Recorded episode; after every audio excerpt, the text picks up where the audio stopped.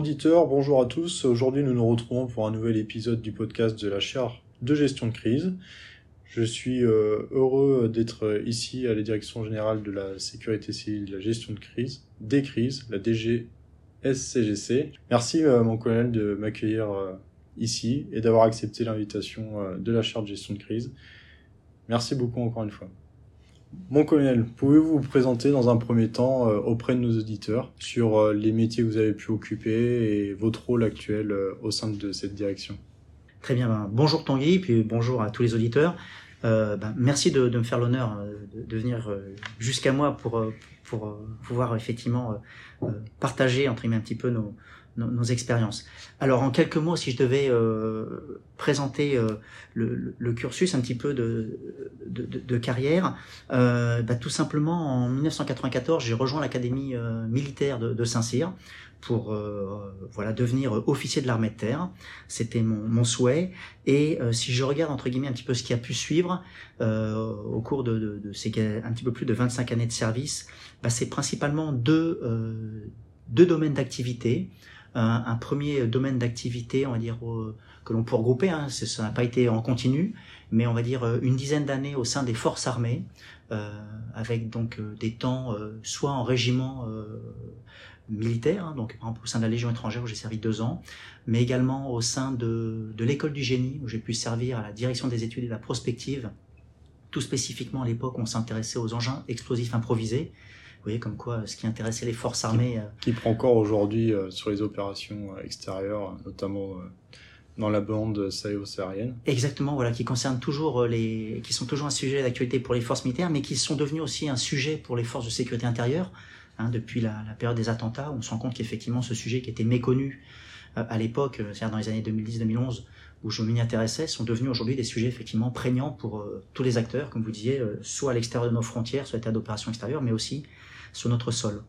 Euh, et donc à cette époque, euh, l'école du génie, donc entre 2009 et 2012, j'ai eu également la chance de pouvoir, au sein d'une mission euh, de l'Agence européenne de défense, partir en Afghanistan, donc à la tête d'une équipe pour, travailler sur ces engins explosifs improvisés en Afghanistan. Euh, et j'ai également servi donc dans ce cursus, on va dire, au sein des forces armées, aussi au niveau de l'état-major de l'armée terre, sur les espaces d'entraînement des, des, forces armées. Ça, c'est vraiment le, le, domaine, on va dire, force militaire. Euh, et donc le deuxième volet de, de ma carrière professionnelle peut s'inscrire aussi là plus dans un registre de la sécurité civile, où au, au gré d'environ 15 années, j'ai pu euh, servir alors principalement monsieur au niveau donc, de la brigade de sapeurs-pompiers de Paris hein, parce que c'est quand même mon corps d'appartenance auquel j'appartiens toujours et qui m'a vu occuper donc des fonctions de responsabilité euh, variées euh, de commandant d'unité, c'est en gros commander euh, trois casernes et environ 200 personnels jusqu'au temps de chef de corps entre 2016 et 2019 où là j'étais responsable donc de 25 casernes et de, de, plus de 1700 sapeurs-pompiers de Paris.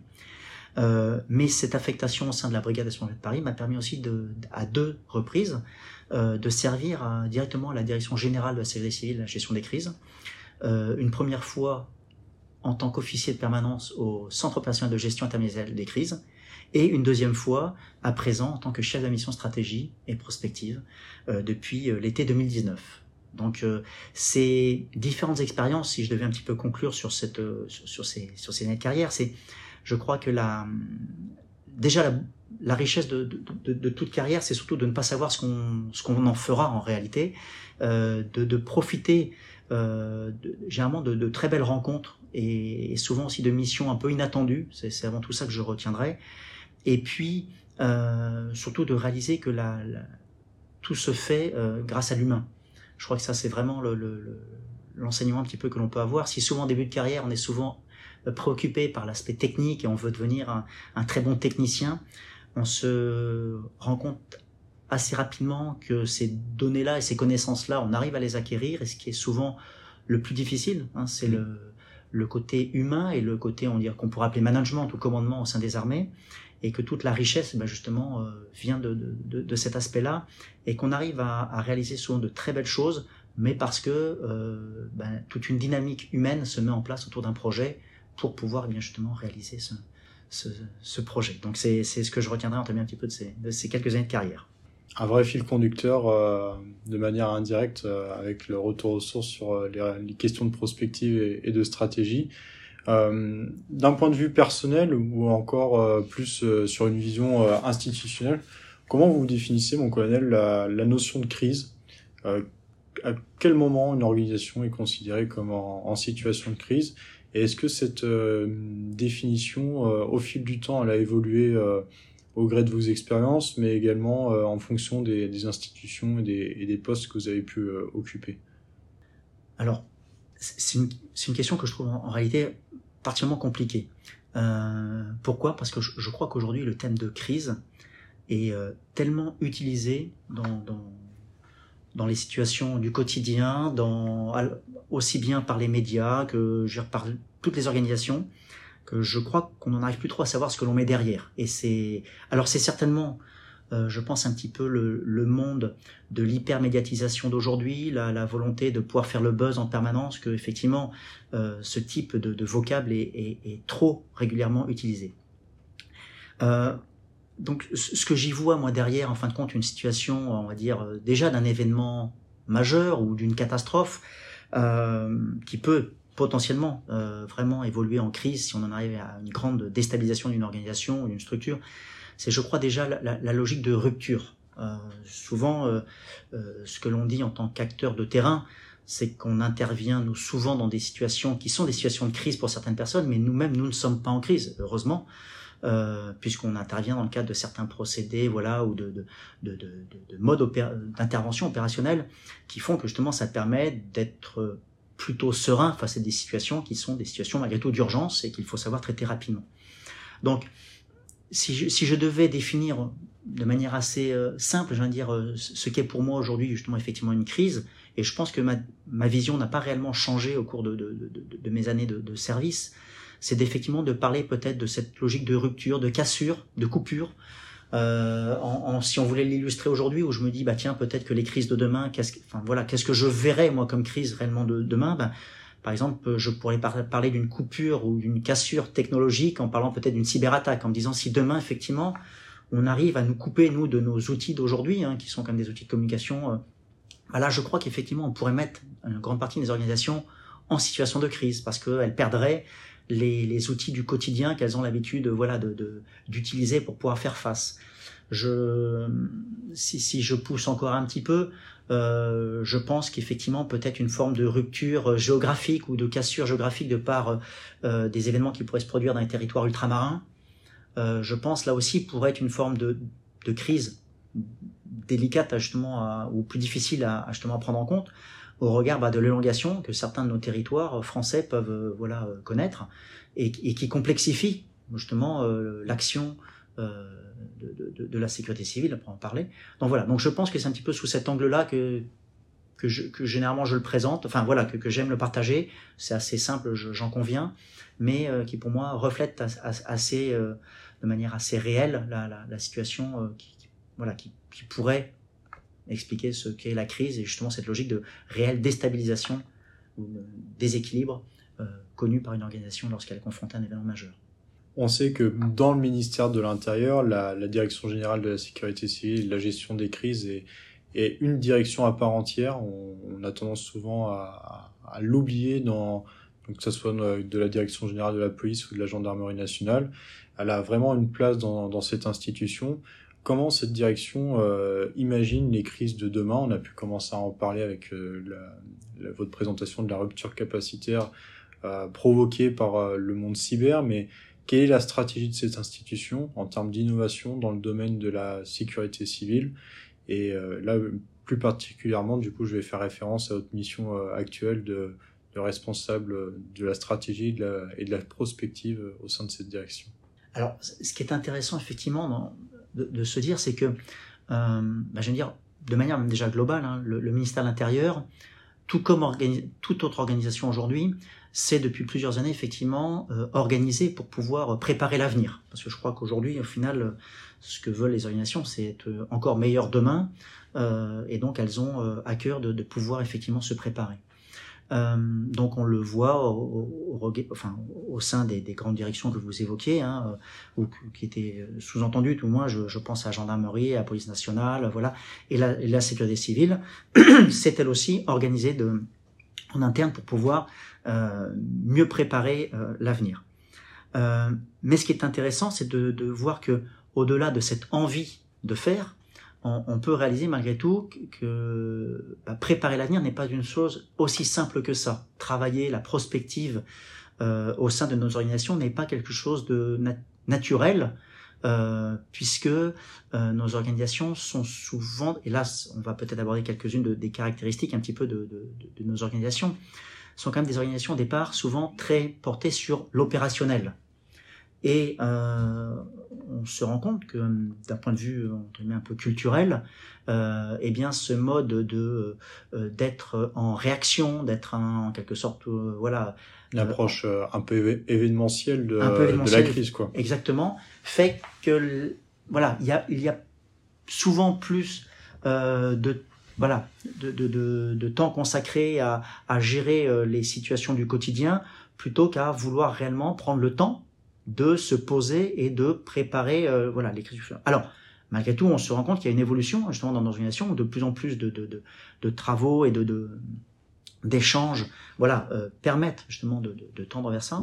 mais ce que l'on a tendance à, à vouloir nous euh, dire au sein de la mission stratégie prospective c'est que le, travail prospectif en fin de compte doit être un travail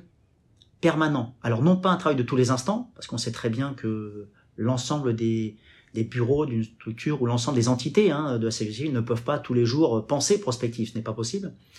Mais euh, il serait faux de croire que euh, euh, soit la prospective est uniquement le champ de la mission stratégique prospective. Non, non, la, la prospective doit être portée par l'ensemble des acteurs et qu'ensuite, effectivement, elle soit euh, animée par certains acteurs, ça c'est important, mais elle est vraiment la propriété de tous. Et ensuite, euh, la prospective ne, peut pas être pensée qu'une fois dans l'année. On ne peut pas euh, organiser un séminaire prospective et puis se dire, une fois que ce séminaire est terminé, euh, ben voilà, c'est bon, tout s'arrête. Non, il faut réussir,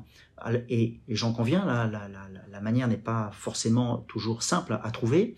mais de réussir à, construire, entre guillemets, un, schéma un petit peu de, de pensée prospective pour pouvoir régulièrement eh bien, alimenter des travaux et euh, s'assurer eh bien que les cette euh, envie de préparer l'avenir puisse euh, eh bien se construire au fil de l'eau avec un certain nombre d'acteurs. Et c'est pour ça que j'en arrive entre guillemets aussi à parler d'une des à la fois spécificités, enfin une des caractéristiques hein, de, de, la série des civils, c'est aussi justement la diversité de ces métiers, la diversité de ces niveaux de responsabilité. Alors quand je pense à diversité des métiers, eh bien c'est aussi bien euh, les, métiers de d'acteurs de terrain, principalement représentés par la communauté des sapeurs-pompiers, mais aussi on peut penser euh, également aux, démineurs, on peut penser aux, différents pilotes euh, des moyens aériens, tant des hélicoptères que des, que des, avions bombardiers d'eau, par exemple. Et on, se rend compte justement de la richesse de la série des civils, mais aussi, forcément, dans ce cas-là, de la difficulté de pouvoir associer l'ensemble de tous ces acteurs à des travaux de prospective, parce que justement, bah, quand il y a une grande diversité, il faut réussir à, à euh, faire en sorte que ces acteurs trouvent un intérêt à, à réfléchir ensemble à, à, la préparation de l'avenir. Donc là, j'étais sur un aspect purement métier, vraiment de, de terrain, puis aussi on a l'ensemble des échelons de, de, de, commandement. Alors on peut voir, on peut penser aux états-majors euh, de zone, on peut penser au centre opérationnel de gestion interministérielle des crises, euh, qui représente là aussi, si vous voulez, bah voilà, des acteurs importants euh, dans, la gestion de crise future et qui doivent être associés à ces travaux prospectifs pour pouvoir toujours penser à un modèle encore meilleur euh, dans le cas de, la gestion d'événements euh, futurs.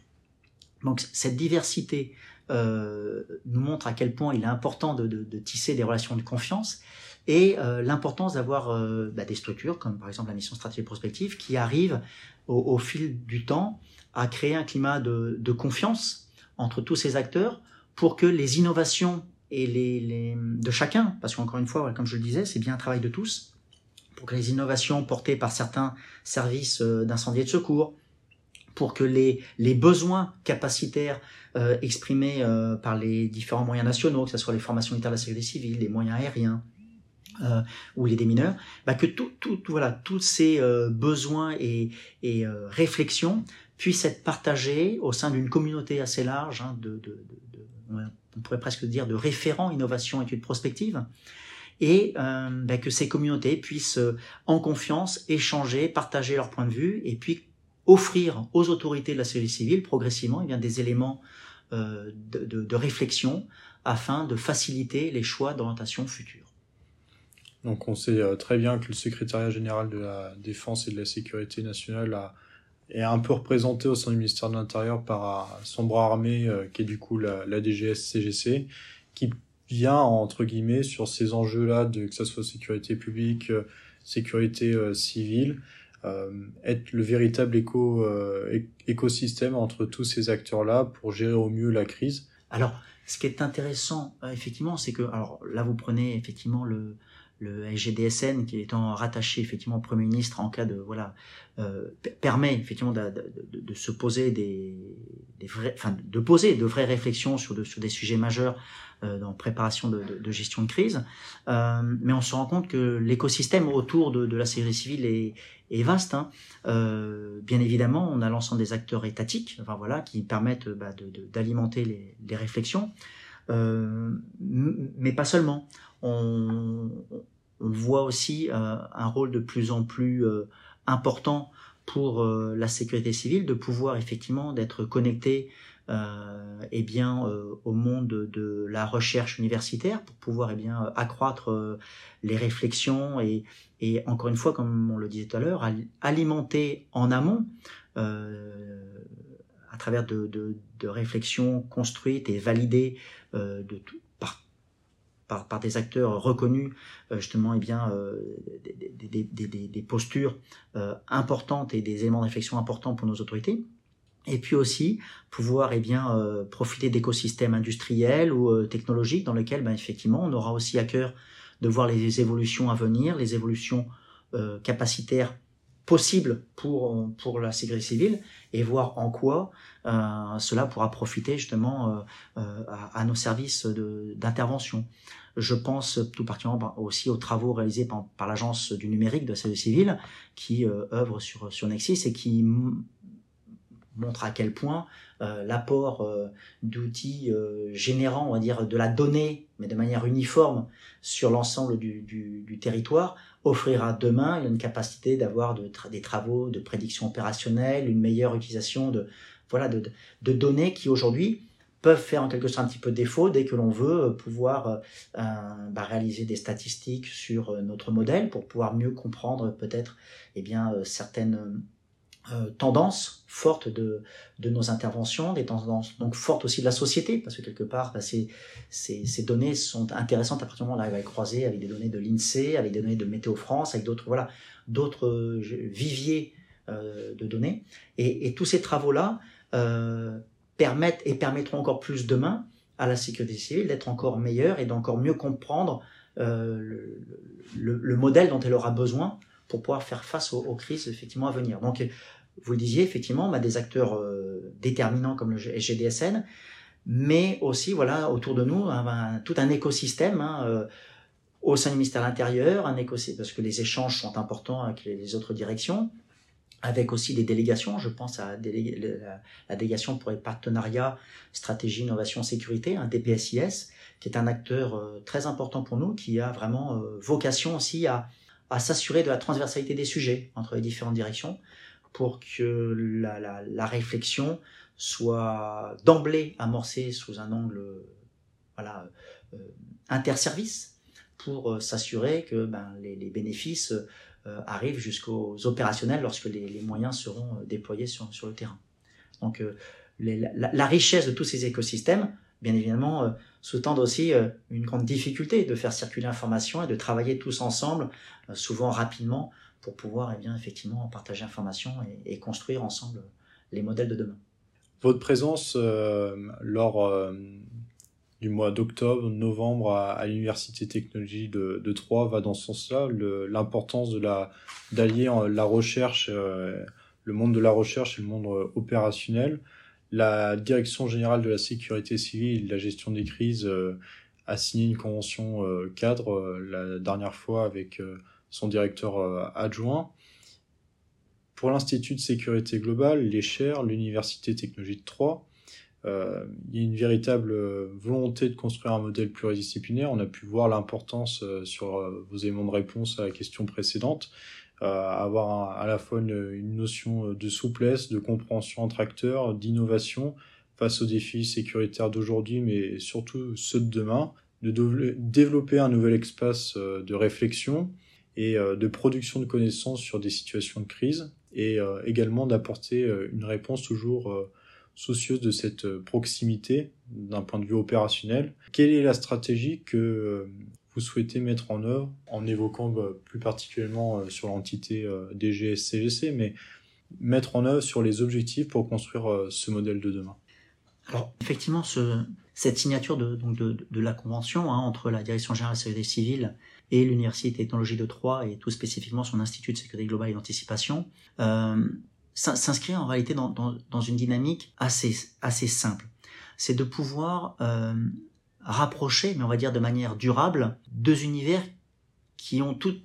qui ont en réalité envie de travailler ensemble mais qui ne se connaissent pas réellement euh, bien ou qui, qui ont besoin de temps pour mieux se connaître on a pu faire le, constat qu'aujourd'hui le monde opérationnel, effectivement, euh, et on l'a évoqué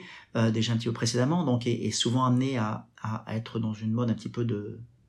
l'urgence, voilà, de devoir réagir rapidement, tout en devant s'adapter aux technologies nouvelles, aux évolutions de la société, euh, prendre en compte voilà des, des, modes de fonctionnement nouveaux.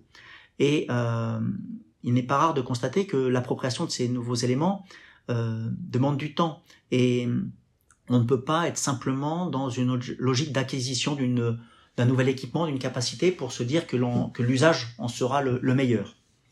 Et d'un autre côté, euh, on, a la chance et on voit justement un monde de la recherche universitaire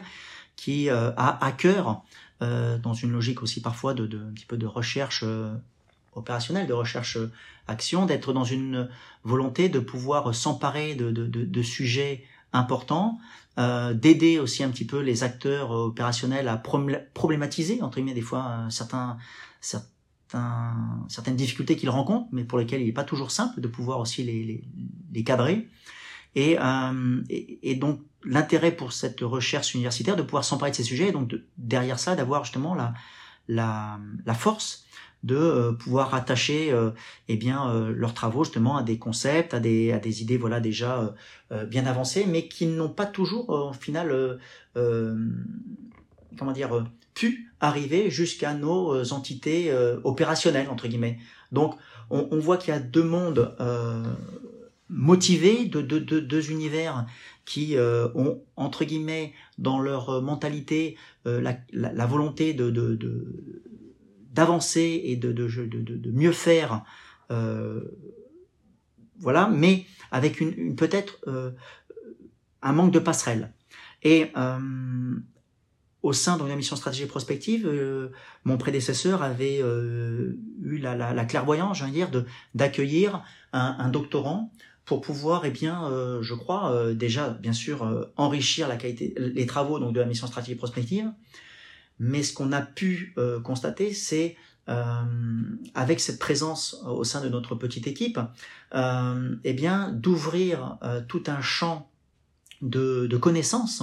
au sein du monde universitaire et de faciliter aussi, je viens dire, pour le monde universitaire, bah, une forme d'appropriation de, de, nos sujets, en étant en quelque sorte un petit peu la, l'articulation, hein, voilà. Et donc ce doctorant, au, regard du travail qu'il réalisait au quotidien, euh, s'est avéré en fin de compte être la réelle passerelle entre ces différents mondes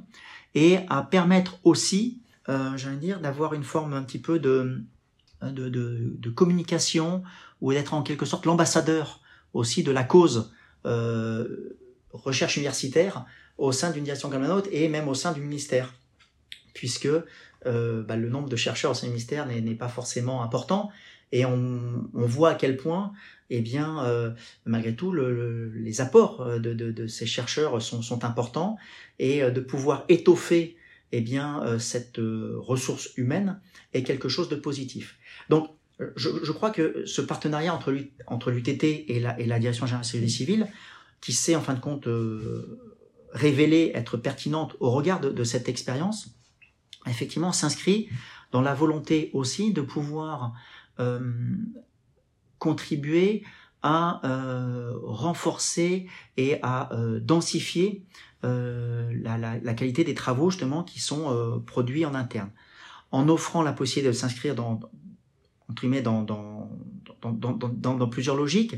tout d'abord, offrir à la communauté sécurité civile ben, une possibilité d'avoir un regard sur la richesse des travaux qui sont faits par le monde universitaire. Et plus justement on rapproche les deux mondes, plus on peut se permettre effectivement eh bien, des, des, rencontres. Euh, et donc d'amener euh, qui nos autorités, nos, nos, chefs de bureau, voilà nos, nos sous-directeurs à, à, côtoyer ce monde de la recherche et à réaliser à quel point euh, ce monde de la recherche est en prise avec les difficultés, enfin avec les évolutions, je ne veux pas dire qu'avec des difficultés, non, mais avec les, les, les évolutions de la société,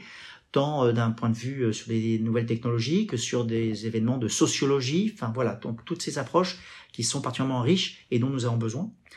Euh, c'est également, je crois, la possibilité pour, pour nous de pouvoir, à terme, mieux poser justement les difficultés auxquelles nous sommes confrontés, ou tout du moins les sujets que nous aimerions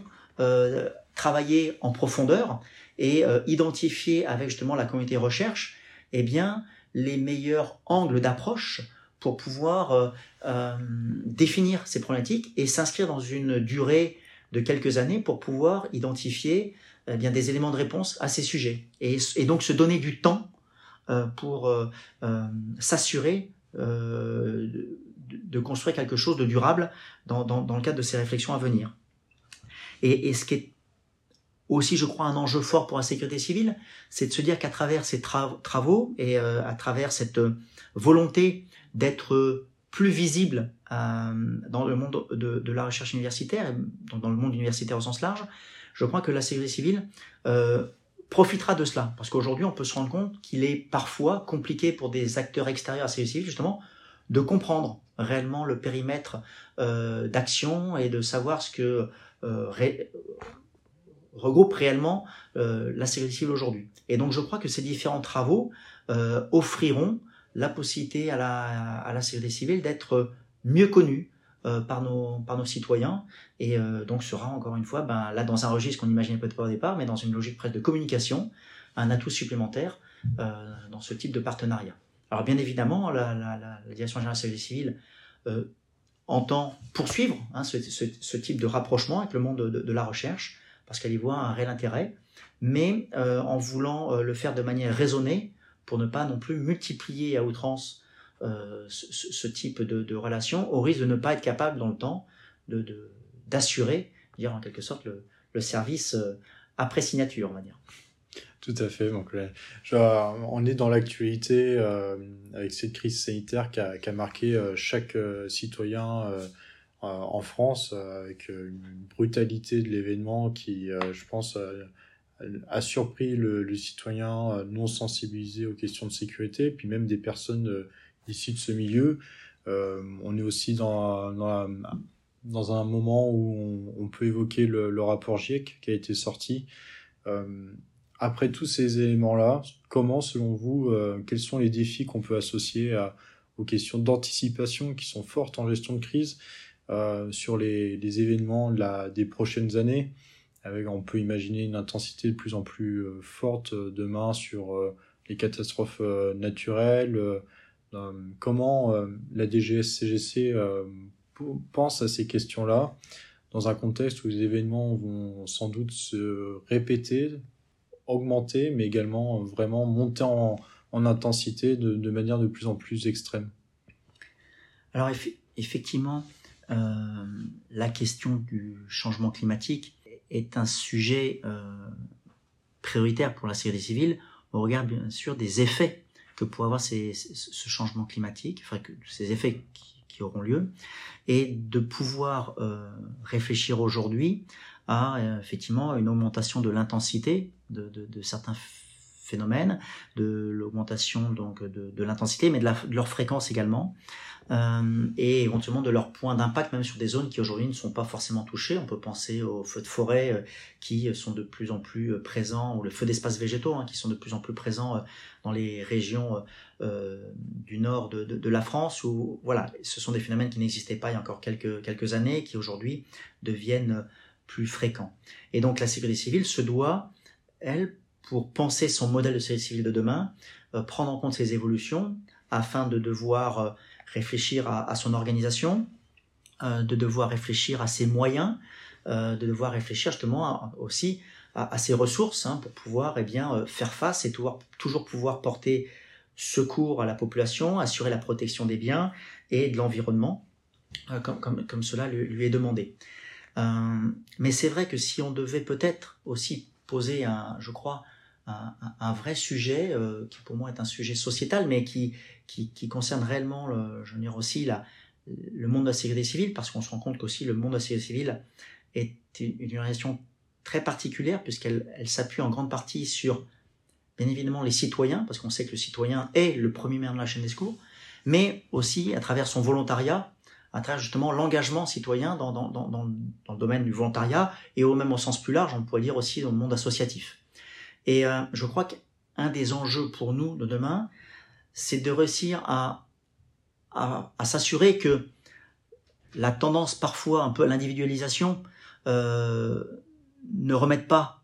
en question euh, notre modèle et en quelque sorte aussi notre résilience, parce qu'on réalise à quel point, bah, effectivement, face à des situations, et vous l'avez évoqué, comme le Covid, où on a été euh, amené à connaître des postures que personne n'aurait pu imaginer quelques années plus tôt, de, de confinement, de, de, port du masque, de voilà, de, de limitation de, de, certaines activités. Et eh ben, comment chaque individu arrive à accepter de perdre en quelque sorte une forme de, de ses libertés individuelles au profit,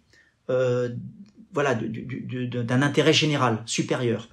Et, et je crois que un, des vrais sujets pour demain, c'est justement bah, comment euh, s'assurer euh, de l'engagement citoyen euh, au profit de cet intérêt général, en étant certes toujours aussi connecté qu'aujourd'hui, voire plus,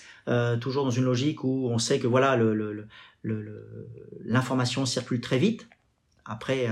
à s'assurer de la qualité de cette information qui circule. Mais je crois que le grand défi de la société de demain, c'est effectivement faire en sorte que pour que la société soit résiliente, euh, bah, c'est de, s'assurer, enfin, de réussir à faire comprendre aux citoyens qu'ils ne peuvent pas forcément tout attendre de l'État, euh, que l'État a son rôle à jouer, que l'ensemble des acteurs doivent effectivement pouvoir assurer la mission, mais que le citoyen est vraiment le premier maillon et qu'il doit lui s'inscrire très tôt dans cette démarche-là pour euh, être, pour se sensibiliser, pour vouloir jouer ce rôle d'acteur de, on de primo acteur, hein, primo presque primo intervenant pour dans certaines situations, et, et, et qu'il ait conscience que justement à travers cette dynamique-là, eh bien, il, il contribue à la, à la résilience de, de, sa nation. Voilà. Pour moi, je pense que c'est réellement euh, un sujet d'avenir. Merci mon colonel. Comme euh, je terminerai sur ça, la sécurité, c'est l'affaire de tous. Euh, on le voit. Euh, une conclusion euh, qui, qui fait écho à. Vous pouvez écouter, chers auditeurs, au podcast de, de, la charge gestion de crise Wedgie, où là, le citoyen a sa place à part entière dans, dans ce dispositif. Merci encore à mon colonel de m'avoir accueilli euh, ici. Merci à tous, chers auditeurs, d'avoir écouté le podcast de la chaire de gestion de crise et n'hésitez pas à partager l'épisode sur les réseaux sociaux et je vous dis à bientôt. Merci à vous.